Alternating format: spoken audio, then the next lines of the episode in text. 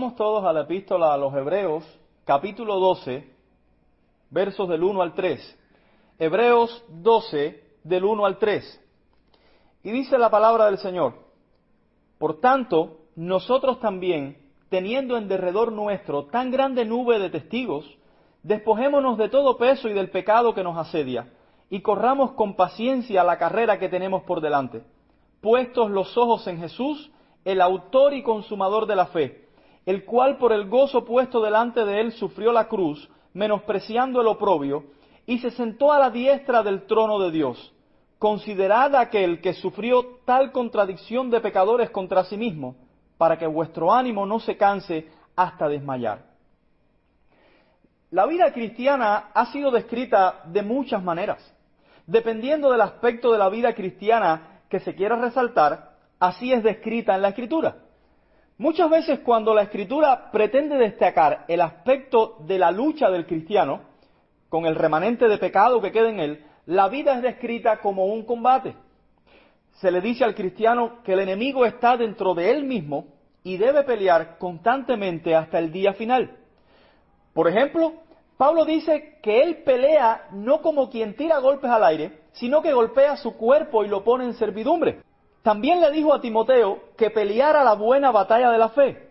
Y luego en su segunda carta, a punto de ser decapitado, describió su propia vida como alguien que había peleado la buena batalla. Esto es una realidad en cada cristiano. La vida cristiana es, en ciertos aspectos, una batalla. El puritano John Owen escribió un libro sobre esto llamado La mortificación del pecado donde nos exhorta a combatir hasta el último de nuestros días contra nuestros deseos pecaminosos para que de esa manera seamos hechos más semejantes a Cristo. Él escribió cosas como, mate al pecado o el pecado matará su paz y su gozo. Y ciertamente esto es algo que debemos considerar a cada minuto de nuestra vida.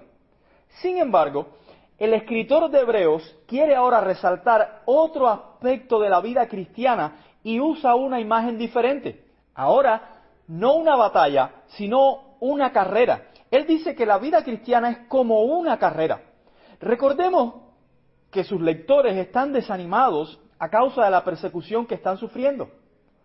Ellos están considerando abandonar la fe cristiana para evitar los sufrimientos. Quizás ellos no se esperaban que ser cristiano involucraría tanta angustia.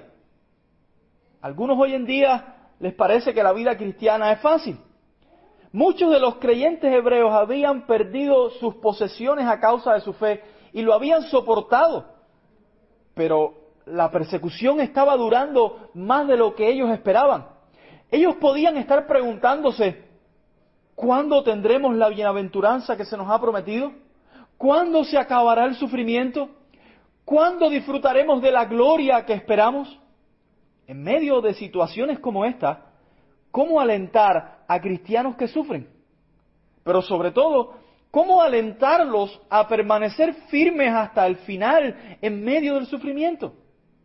El escritor de la epístola les dice que la vida cristiana es como una carrera de resistencia. Ustedes han visto las Olimpiadas, han visto las diferentes modalidades. La vida cristiana no es como una carrera de 100 metros planos donde los atletas salen a toda velocidad y en unos 9, 10 u 11 segundos se acabó todo. La vida cristiana es más bien un maratón, es más como un maratón. Un maratón es una carrera de resistencia de una distancia de 42.195 metros, donde los atletas corren perseverantemente por mucho tiempo y aunque en un maratón también se requiere hacer un buen tiempo, la peculiaridad de esta modalidad es la resistencia. La perseverancia a pesar de que el cansancio se hace presente cada vez más. En otras palabras, una lucha contra el cansancio hasta la meta final. Lo primero que el texto pone delante de sus lectores es que ellos están en la carrera cristiana y esa carrera debe ser corrida por todos los que han profesado fe en Cristo. No importa si son viejos o jóvenes, si fueron salvados hace 20 años o hace solo unas horas, deben correr esa carrera. Ahora, Noten lo que dice nuestro texto, que una nube de testigos les observa correr, teniendo en derredor nuestro tan grande nube de testigos. He aquí la imagen de la muchedumbre a los dos lados de la ruta observando a los atletas. Eso es lo que significa una gran nube de testigos en derredor nuestros observando.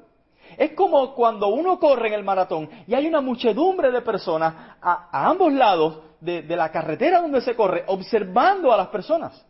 Una muchedumbre con banderas de sus respectivos países que grita durante toda la carrera. Pero, ¿quiénes son los que forman esta nube de testigos que observa a los atletas?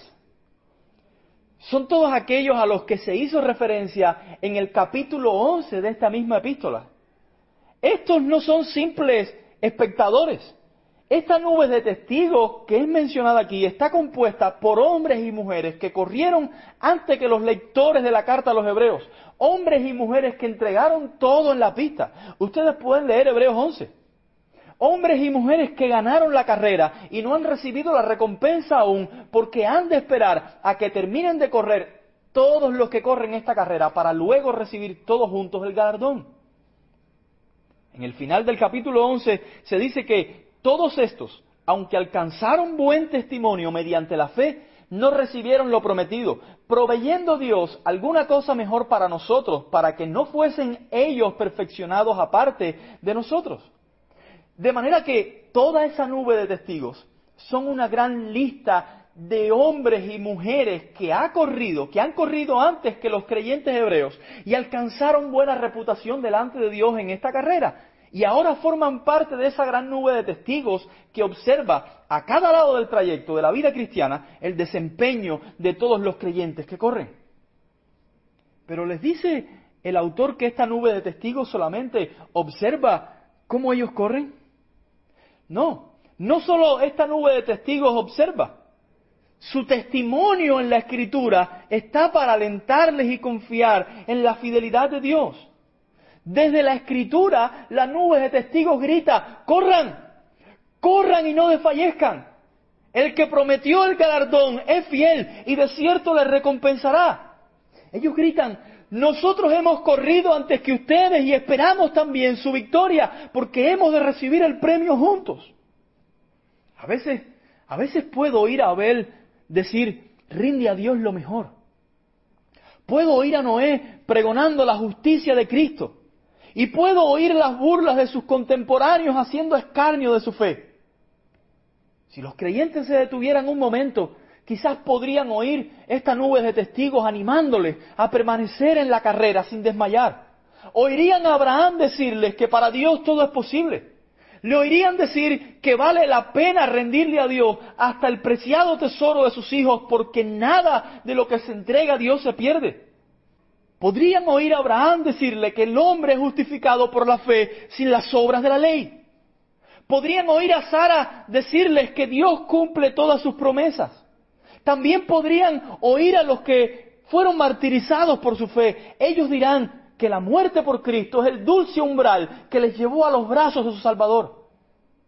Si se detuvieran a oír en la Escritura el testimonio de esta nube de testigos, ellos les dirían que ni las cruces, ni el fuego, ni las fieras que les despedazaron, ni aquellos que les infligieron tanto dolor, se puede comparar con la gloria que experimentaron luego de haber acabado su martirio. Ellos le dirán que cualquier dolor en este mundo es insignificante en comparación a la gloria que ha de manifestarse en todos los creyentes. Y mucho menos mucho menos con la gloria que experimentarán junto al resto de los cristianos cuando el último de los atletas de Cristo haya acabado su carrera. Pero hermanos, como en toda carrera, la carrera de la fe requiere algunos menesteres. Es menester despojarse de todo peso. Eso dice nuestro texto.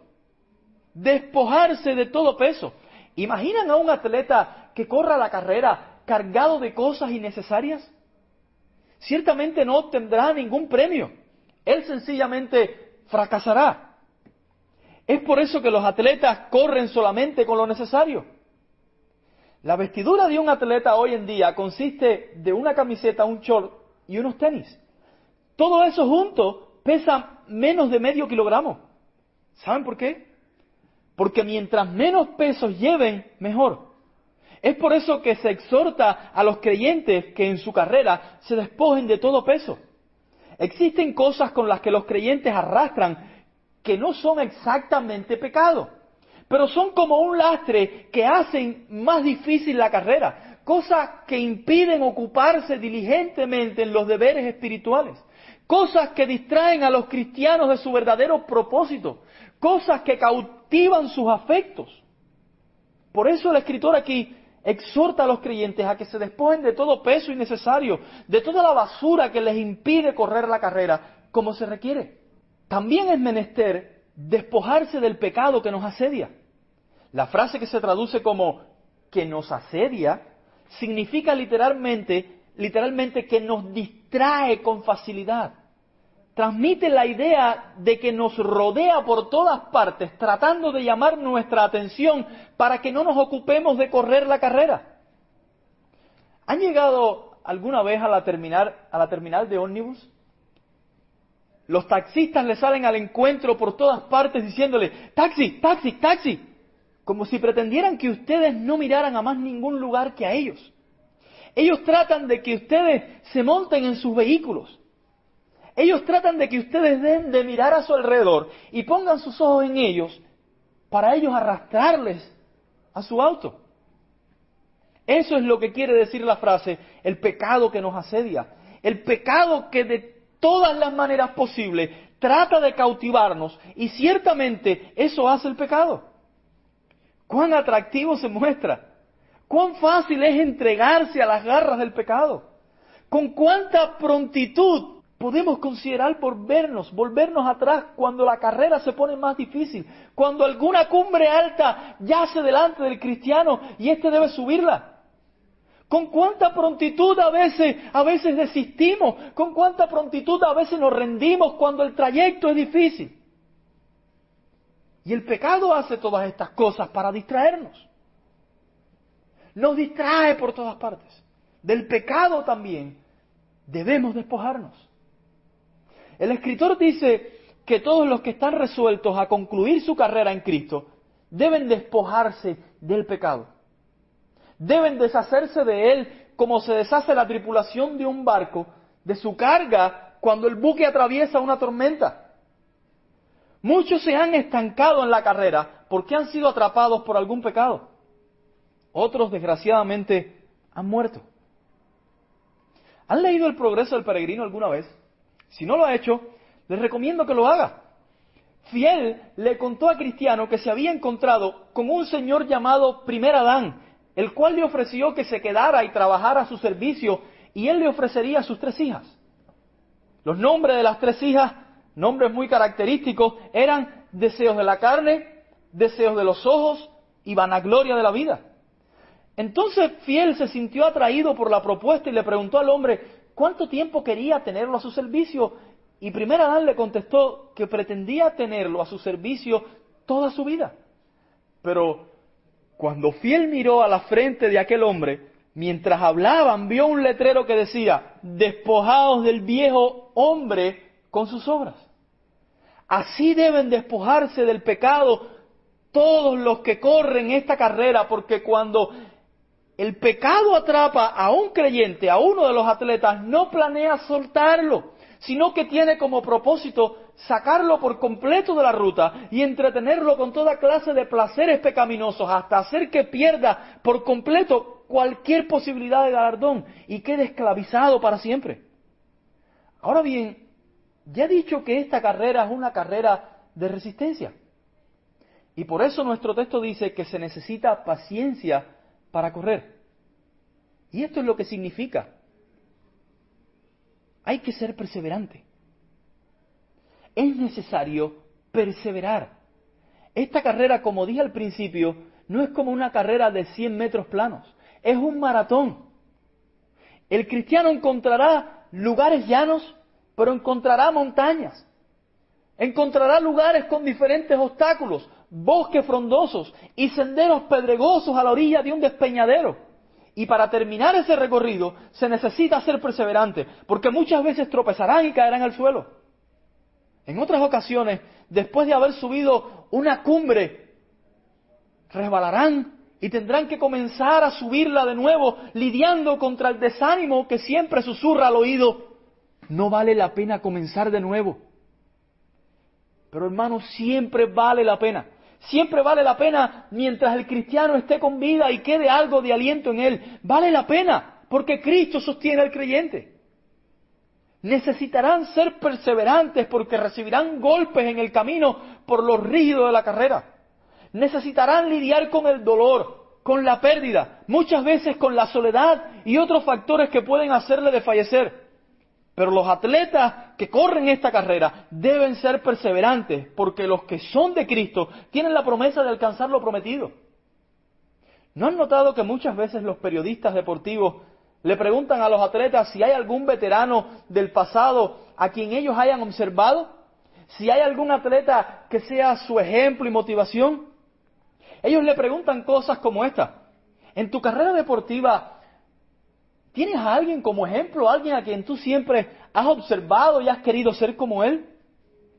Muchos de, los deportistas nombran algunos de los que son llamados las glorias del pasado y dicen, mi ejemplo es fulano o mi ejemplo es, es mengano. Yo desde niño he seguido su carrera deportiva, siempre quise ser como él.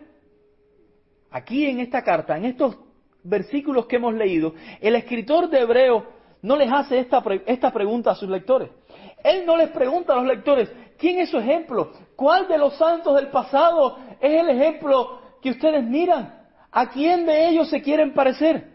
Él no les hace esta pregunta, sino que directamente les dice, ¿cuál es el ejemplo que deben mirar? Él les dice, puestos los ojos en Jesús. Puestos los ojos en Jesús. Noten que ellos deben prestar oído a la voz en las escrituras de aquellos que corrieron antes que ellos. Deben prestar oído a, la nube de testigos en derredor de ellos y en derredor nuestro también. Deben prestar oído y atender lo que ellos dicen, atender a su historia, atender a lo que Dios hizo con ellos. Deben prestar atención a lo que nos dice Abel, a lo que nos dice Noé, Abraham, Isaac y Jacob, incluso David y todos los demás. Pero deben tener los ojos fijos en Jesús. Deben tener los ojos fijos en Jesús. Él es el supremo ejemplo de los que corren la vida cristiana. No hay otro como Él en toda la historia. Jesucristo vino al mundo y su sacrificio redimió a su pueblo. Él es nuestro redentor, pero también nos fue dado como ejemplo a seguir para que sigamos sus pisadas. No solo es nuestro redentor, sino nuestro supremo ejemplo y no hay otro como Él en toda la historia aunque todos los otros alcanzaron buen testimonio delante de Dios, de Jesús, el Padre dijo, tú eres mi Hijo amado y en ti tengo complacencia. No se había dicho nada así de alguien anterior a Jesús. Todos los otros recibieron su fuerza y ejemplo de Jesús. Aquellos tuvieron fracasos, Jesús no tuvo ni un solo fracaso. Su carrera fue completamente perfecta. Él es el ejemplo supremo de todos los que han corrido en la historia. Así que los ojos de los creyentes deben estar puestos en Jesús. Cuando un creyente está en la carrera y está desanimado, está siendo golpeado por diferentes factores o adversidades, él debe poner los ojos en Jesús. Debe prestar atención a la voz de los santos en el pasado, en la escritura, pero sus ojos deben estar puestos en Jesús. Noten además que el autor usa para nuestro Señor solo el nombre de Jesús en lugar de Jesucristo o Cristo el Señor. Él usa el nombre de Jesús. Y esto es para resaltar su humanidad, para identificarlo con los creyentes o para que nosotros pudiéramos identificarnos con Él, para que cada uno reciba aliento de esto. Fue un hombre corrió y corrió bien. No solo que fue un hombre, es un hombre, pero me refiero cuando estuvo en este mundo. Un hombre corrió y corrió bien y dejó ejemplo para el resto de los que están en la carrera. No solo es Dios, no solo es el Hijo de Dios, también es un hombre verdadero y corrió bien la carrera y nos dejó ejemplo para que el resto de los que están en esta carrera se fijen en Él y reciban de Él fuerza y aliento. No fue un ángel el que corrió como para mostrar la imposibilidad de que los hombres corrieran la misma ruta. Si hubiera sido un ángel, nosotros hubiéramos podido decir, ah, pero la carrera la corrió perfectamente un ángel. No resalta la naturaleza divina del Señor, sino su naturaleza humana, para que nosotros no digamos, ah, pero Él corrió la carrera porque es Dios. Para que nos detengamos en que Jesús, el hombre perfecto, corrió antes que nosotros y la corrió bien y de Él recibimos no solo nuestra redención, sino nuestra fuerza y el ejemplo a seguir. Hay varias razones por, que, por las que estos desanimados y perseguidos cristianos hebreos deben fijar sus ojos en Jesús y también nosotros. Primeramente, porque Él es el autor de la fe. Él es el autor de nuestra fe. Esto significa que Él es el príncipe guiador de los que corren esta carrera. Él es quien va adelante y guía a todos los atletas. El príncipe guiador que corre esta carrera y nos guía. Él es el capitán de los que son guiados a la salvación. No solo les ha salvado con su muerte, también les ha dejado ejemplo con su vida para que sepan cómo correr. No hay nadie que sea experto como él. Si uno atravesara un bosque desconocido, debería poner los ojos en la persona experta que conoce dicho bosque como la palma de su mano. Ese es Jesús. Y el escritor les dice, pongan los ojos en él. Si quieren ver a alguien que rechazó todas las ofertas del pecado y se mantuvo concentrado en la carrera, miren a Jesús. Miren a Jesús. También deben mantener sus ojos en Él porque es el consumador de la fe. Y esto es que Él es el cumplimiento de nuestra fe. Él es el cumplimiento de esta carrera. Ser como Él es la meta. El objetivo es llegar a la unidad de la fe y del conocimiento del Hijo de Dios. A un varón perfecto, a la medida de la estatura de la plenitud de Cristo. En esta carrera, Cristo debe ser formado en todos los que corren. Pero deben ver qué fue lo que consideró Cristo en su carrera que le hizo perseverar. Miren, el gozo puesto delante de él. Es decir, que Cristo perseveró en esta carrera, que Cristo corrió excelentemente esta carrera, porque estaba contemplando el gozo puesto delante de él. ¿Cuál fue el premio que fue puesto delante de él, que le causó tan grande gozo, por lo cual corrió esta carrera sin detenerse y excelentemente. Fueron las promesas del pacto de redención. Primeramente, que él volvería a estar en la gloria con el Padre. Aquella gloria que tuvo con el Padre antes de que el mundo fuese. Juan 17. Él miraba la promesa del Padre que no miente y tuvo aliento para correr su carrera hasta el final sin poner la vista en otro lado que no fuera el gozo puesto delante de Él. La promesa de que estaría nuevamente con el Padre en aquella gloria que tuvo con Él. Y en segundo lugar, lugar, el gozo de salvar a los que el Padre le dio desde la eternidad. El gozo de ver a los rescatados por su muerte le impulsó a correr sin detenerse. Nada podía hacer que él se distrajera. Estaba dicho que él vería el fruto de la aflicción de su alma y quedaría satisfecho. Cuán grande gozo experimentaba el Señor en su carrera al mirar el número completo de los redimidos, al mirar el nombre de cada uno de los creyentes recibiendo en un futuro todos los beneficios que él obtuvo en su carrera. ¡Cuán grande gozo! Él tenía puesto esto delante de sus ojos. Estaré en la gloria con el Padre. Y tenía esto además. Mis hijos, mis hermanos, aquellos que redimí, estarán conmigo en el mismo lugar. Él dijo, Padre, ruego que los que me diste estén conmigo donde yo esté. Esto le causaba un gozo indecible y le hizo correr sin detenerse. No se detenía sino que corría, corría hacia aquella cruz y la abrazaba aun cuando casi no le quedaban fuerzas. Se aferraba a ella como si fuera un tesoro. Aún en los momentos más difíciles se aferró y clamó, Padre, que sea hecha tu voluntad. Y ya había dicho que la voluntad del Padre era que de todo lo que le dio el Padre, Él no perdiera nada, sino que lo resucitara en el día postrero. Así que estos desanimados hermanos hebreos debían poner sus ojos en Cristo y ver cómo corrió su carrera impulsado por el gozo de verles redimidos. Ese gozo le llevó a sufrir la cruz. El gozo de verte redimido le llevó a sufrir la cruz. Sí que fue una muerte violenta y humillante, pero se dispuso a sufrirla. Podía haber convocado una legión de ángeles y ser librado de tal afrenta. Podía haber destruido todo el plan que se elaboró para traicionarlo.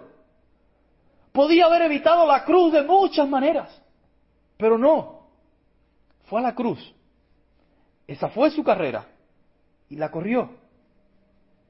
Y lo que le dio fuerza fue estar nuevamente en la gloria con el Padre y que todos sus hermanos estuvieran con Él. Él también menospreció el oprobio. ¿Sabes qué significa?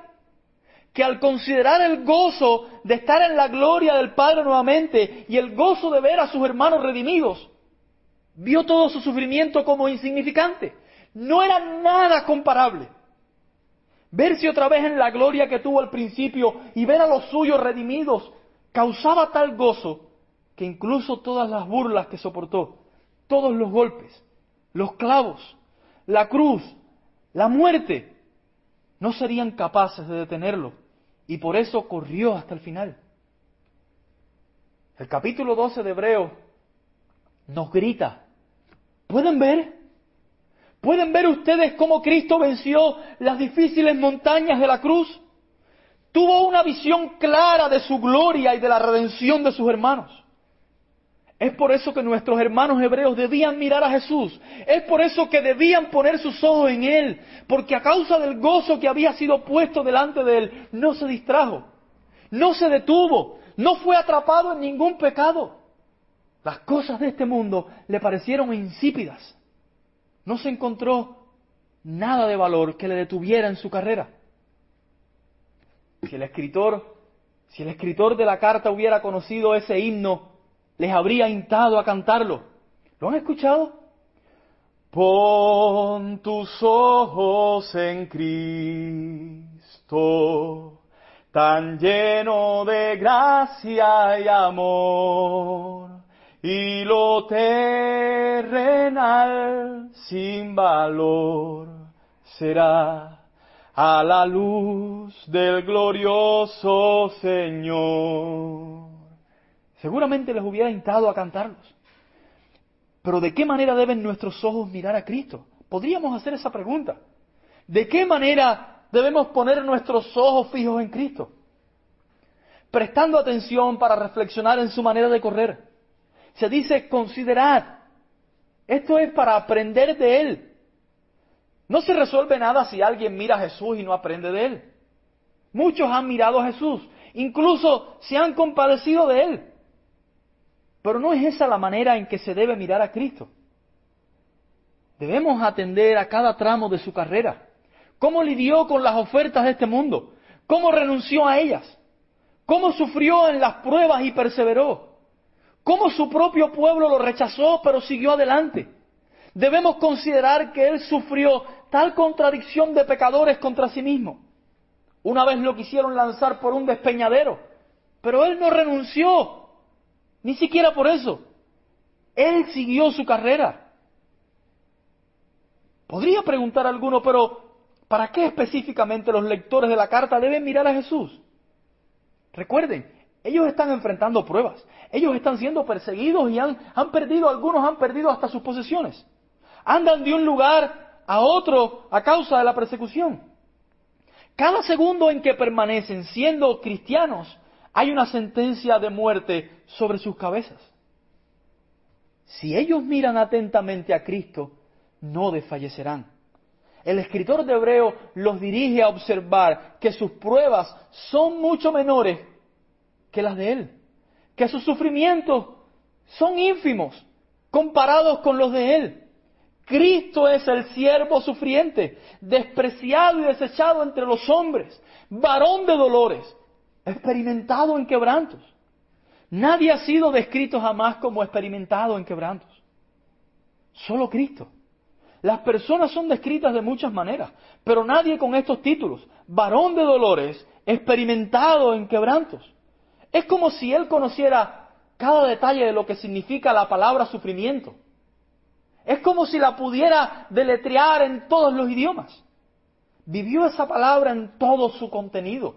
Él fue la personalización del sufrimiento. Nadie conoce tal oficio como él. Ni los leprosos, ni los que mueren de cáncer, ni los que tienen sida, ni los que fallecen de COVID, ni los que pierden seres queridos, ni los que mueren de hambre, ni los que son perseguidos, ni los que pierden sus bienes. Es por eso que Cristo puede consolar y alentar a todos los que corren en esta carrera, porque Él es varón de dolores, experimentado en quebrantos. Ellos deben ver eso. Es como si el oficio de Cristo hubiera sido sufrir. De hecho lo fue. Sufrir y ser quebrantado por su pueblo. Ellos no habían llegado a ser todavía gente experimentada en quebranto. Así que debían tomar ánimo del ejemplo de Cristo y no desmayar. Pero nosotros, hermanos, nosotros los que creemos en Cristo, estamos en la misma carrera que todos los santos en toda la historia. Y en muchas ocasiones desmayamos. De manera que todas estas exhortaciones se hacen también para nosotros, los creyentes de la actualidad y de todos los tiempos. La nube de testigos también nos observa a nosotros y nos alienta. Sus voces desde la escritura gritan nuestros nombres con palabras de ánimo. No se cansen, no desmayen, sean perseverantes en la carrera que un grande galardón está prometido. Todos en este mundo corren por un premio pero corren por un premio que se corrompe. Para nosotros los cristianos corremos por un premio eterno e incorruptible. Todos en este mundo lo hacen para alcanzar fama delante de los hombres. Nosotros corremos para alcanzar buen testimonio delante de Dios por la fe. Así que no debemos desmayar. Hermanos míos, también nosotros debemos despojarnos de todo peso que nos estorba en la carrera. Algunos creen que pueden correr cargados de todas esas cosas que les distraen de sus deberes, pero eso les hará fracasar. Entonces después preguntan, ¿por qué la carrera parece tan difícil? Ellos transitan como, como con anemia y sumamente fatigados. Muchas veces te los encuentras en el trayecto y no pueden subir los difíciles peldaños de la ruta. Van cargados con tantas cosas innecesarias que apenas pueden caminar. Amados hermanos míos, deben desprenderse de todas esas cosas si quieren correr esta carrera. No me cansaré de decir esto mientras sus oídos, sus corazones y sus voluntades sean duras. Dejen de jugar al cristianismo. Vivan la vida cristiana. Dejen de jugar al cristianismo. Noten que también debemos deshacernos del pecado que nos asedia. Nosotros también debemos deshacernos del pecado que nos asedia. El pecado nos rodea por todas partes. Tenemos muchas ofertas para entregarnos al pecado. Las tres hijas del primer Adán son también ofrecidas a cada cristiano hoy. Pero deben saber que si ustedes se entregan a los deseos de la carne, los deseos de los ojos y la vanagloria de la vida, ustedes serán esclavos del pecado. Odien al pecado, procuren odiarlo como Cristo lo odia. También necesitamos ser perseverantes. Esta carrera dura toda la vida. Algunos, algunos me han dicho, pero es que las luchas no se acaban. Algunos me han dicho, pastor, es que los problemas no se acaban. Se acaba un problema y viene otro. Esta carrera dura toda la vida. Mientras tengamos nuestros pies sobre esta tierra, tendremos problemas y situaciones difíciles. Necesitamos ser perseverantes. Algunos le reclaman a Dios una vida sin sufrimiento. Pero como dijo alguien, Dios nos ama tanto que no nos concederá tan loca petición. Necesitamos el sufrimiento en nuestra carrera y debemos perseverar a pesar de él. Verás que mientras corres esta carrera tropezarás y caerás, pero debes levantarte y seguir. Estarás subiendo una empinada cumbre y a mitad de tu escalada resbalarás y caerás. ¿Saben? Son esos momentos en los que tú empiezas a crecer de alguna manera y tu relación con Dios empieza a ser más sólida y de pronto tropiezas resbalas y te encuentras otra vez con una relación desde tu percepción debilitada, una relación que sufre, y esto puede hacer que tú te desanimes. Pero no debes, no debes desanimarte. No debes desanimarte porque Dios no ha cambiado en lo absoluto. Debes volver a escalar esa cumbre. Debes volver a subir. ¿Recuerdas cómo Abraham, el padre de la fe, dudó descendiendo a la tierra prometida, de la tierra prometida a Egipto? Él tuvo dudas porque en la tierra prometida había hambre. Y él descendió a Egipto. Pero luego salió de Egipto hacia el lugar en, en el que había estado antes y levantó un altar a Dios y le adoró. Él tropezó y cayó, pero se levantó y renovó su arrepentimiento y fe y siguió su carrera. Así deben hacer ustedes, hermanos. Así debemos hacer todos nosotros. Todo esto lo debemos hacer con los ojos puestos en Jesús. Recuerden esto. Lo debemos hacer con los ojos puestos en Jesús. Debemos correr esta carrera con los ojos puestos en Jesús. No hay manera de correr esta carrera y tener éxito si no tenemos los ojos puestos en Jesús. No hay manera de correr la carrera de la vida cristiana si no tenemos los ojos puestos en Cristo. Él es el ejemplo supremo a seguir. Él ha corrido la carrera delante de nosotros para que nosotros le sigamos a Él. Él corrió la carrera para ganar algo que para nosotros es seguro a causa de Él. Hermanos, debo animarles con las escrituras a que perseveren. Debo decirles, nosotros también corramos con perseverancia. Nosotros también. Debo decirles que la nube de testigos está a cada lado de nuestra carrera también. Que debemos despojarnos de todo peso y del pecado que nos asedia nosotros también. Debo decirles que sobre todo pongamos nuestros ojos fijos en Jesús, nosotros también. Debo decirles que consideremos nosotros también cuál fue el sufrimiento de Cristo. Que nada de lo que nosotros sufrimos se compara a su sufrimiento. Todos nosotros hemos sufrido en algún sentido a causa de nuestra fe. Pero no podríamos ser llamados varones de dolores en el mismo sentido en que lo es Cristo. No podríamos ser llamados en el mismo sentido en que es llamado Él experimentados en quebrantos. Nosotros también debemos saber que Él nos consuela en nuestro peregrinar, porque ninguno de nuestros sufrimientos le es desconocido. Debo decirle que Él ha abierto el camino para nuestra carrera. Debo animar a cada cristiano que me escucha y decirle que Cristo soportó la cruz porque estaría nuevamente en la gloria con su Padre. Noten que su gloria será nuestra gloria. Él corrió en la ruta del sufrimiento y luego fue a la gloria. Nosotros debemos perseverar en la carrera cristiana si hemos de ir después a la gloria. Debo animar a cada cristiano que me escucha y recordarles que Cristo sufrió la cruz por amor a ustedes, ustedes que son hijos de Dios, ustedes que son creyentes, fue por amor a ustedes que Él soportó la cruz. El gozo de verles a su lado lo impulsaba.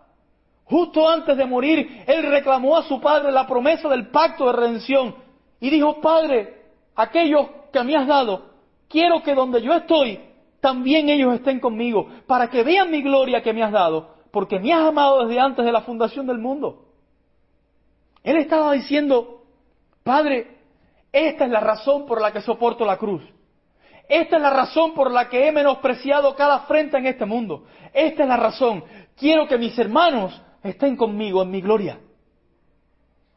¿Ves tu nombre en esa oración? ¿Puedes ver tu nombre? ¿Eres cristiano? ¿Puedes ver tu nombre en esa oración? Tu nombre está ahí. Es su oración sumo sacerdotal. Todos los que creen en Él están incluidos en su oración. Él dijo, y no ruego solamente por estos, los que estaban delante de Él. Y no ruego solamente por estos, sino también por los que han de creer en mí, por la palabra de ellos. Tu nombre cristiano estaba ahí. A cada uno de los que son hijos los conocía personalmente desde la eternidad. Pero quizás alguno, quizás alguno no vea su nombre en esa oración. Quizás has vivido, has vivido una vida libertina. Has caminado quizás por senderos lejos de Cristo. Quizás corres una carrera diferente, esa carrera que lleva al infierno, la carrera que corren todos los que rechazan a Cristo. Es por eso que no puedes oír tu nombre en esa oración. Pobre alma que corre a la perdición y no lo sabe. Corres a la perdición y no lo sabes. Quizás digas, sí, sí, yo lo sé. Yo sé que corro a la perdición. Quizás digas, he ofendido a Dios con mi vida. Quizás digas, voy rumbo al castigo eterno y si Dios no me salva, pereceré eternamente. Pues entonces clama a Dios. Clama a Dios porque Él es sumamente misericordioso. Clama a Él y dile, sálvame. Dile, soy un pecador que necesita ser salvado. Ruégale y dile, Jesús vino al mundo a salvar a los pecadores y yo soy un pecador que necesita ser salvado. No he visto que mi Señor Jesucristo haya rechazado a algún pecador que se haya acercado a Él arrepentido y creyendo. Clama a Él, clama a Él, cree en Él, arrepiéntete de tus pecados y serás salvo. Y tú, tú que eres cristiano, Dios disipó las dudas y el temor de Jeremías diciéndole, antes que te formase en el vientre te conocí y antes que nacieses te santifiqué. ¿No son acaso las mismas palabras de Dios para consolarte y animarte a ti en la carrera hoy? Hermanos míos, los santos del pasado corrieron perseverantemente. Cristo corrió la carrera perseverantemente. Y nosotros también debemos correr la carrera perseverantemente porque Dios que no miente nos dará justo en la meta final la gloria prometida. Solo recuerden que para correr esta carrera necesitamos poner los ojos en Jesús, el autor y consumador de la fe. Amén.